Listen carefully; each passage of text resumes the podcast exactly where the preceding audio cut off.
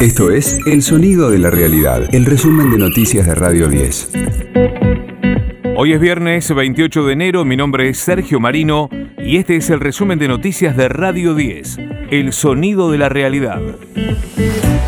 El FMI anunciará los avances de las negociaciones con la Argentina. El gobierno quiere comprometerse a llegar al déficit cero hacia 2026.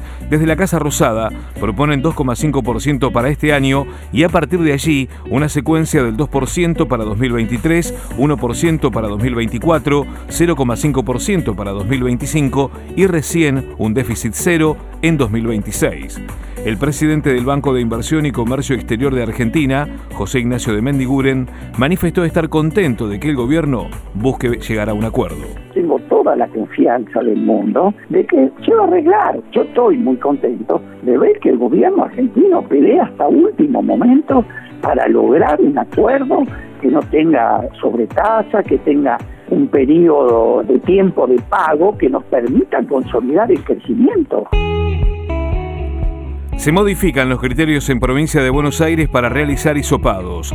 El ministro de Salud bonaerense, Nicolás Kreplak, anunció que solo se realizarán a personas con síntomas de coronavirus si son mayores de 60 años, si tienen una enfermedad de riesgo o a embarazadas. El resto de las personas se considerará caso confirmado por criterio clínico epidemiológico. Radio 10, una radio que cree que vos tenés que pensar. La bicameral de inteligencia del Congreso citará a Marcelo Villegas. Quiere que el exministro de Trabajo de la gestión de María Eugenia Vidal declare el miércoles de la semana que viene tras la presentación de Julio Contegrán. El diputado Rodolfo Tailade dijo que el procurador no aclaró nada respecto a la Gestapo sindical macrista. Hay múltiples evidencias y no de un fiscal perdido en el medio de fiscales generales de los departamentos judiciales más importantes de la provincia, por ejemplo Sebastián Escalera, Loma de Zamora era, era el epicentro de estas cosas, no solamente con la causa Moyano, sino con un, con un sinnúmero de, investigaciones. De hecho, la propia Procuración abrió investigaciones contra todos los jueces del departamento, ingresando, según las denuncias, ilegalmente a los sistemas de software de los jueces, etc. Con lo cual es, eh, es vasto la articulación de los servicios de espionaje con los fiscales generales, Bahía Blanca, Lomas de Zamora, Mercedes entre otros. Están los que creen en lo que escuchan y están los que escuchan para saber en qué creer.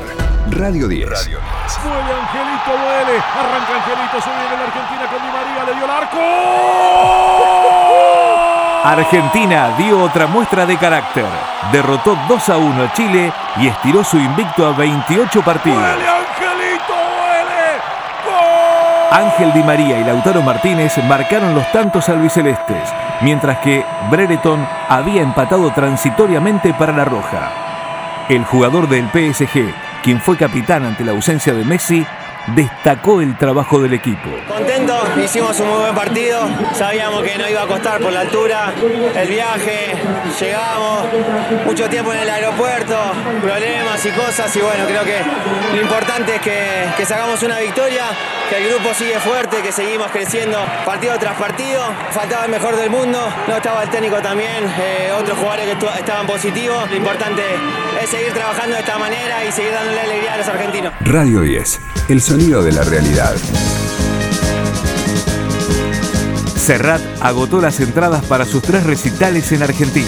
Gloria a Dios en las alturas recogieron las basuras de mi calle de las oscuras y hoy sembrada de bombillas. Y colgaron de un cordel de esquina a esquina. Están previstas para noviembre de este año, con lo que será su gira de despedida. El vicio de cantar 1965-2022. Comenzará el 27 de abril en el Beacon Theater de Nueva York y finalizará el 23 de diciembre en Barcelona. Cada cual vemos bajando la cuesta que arriba en mi calle se acabó la fiesta.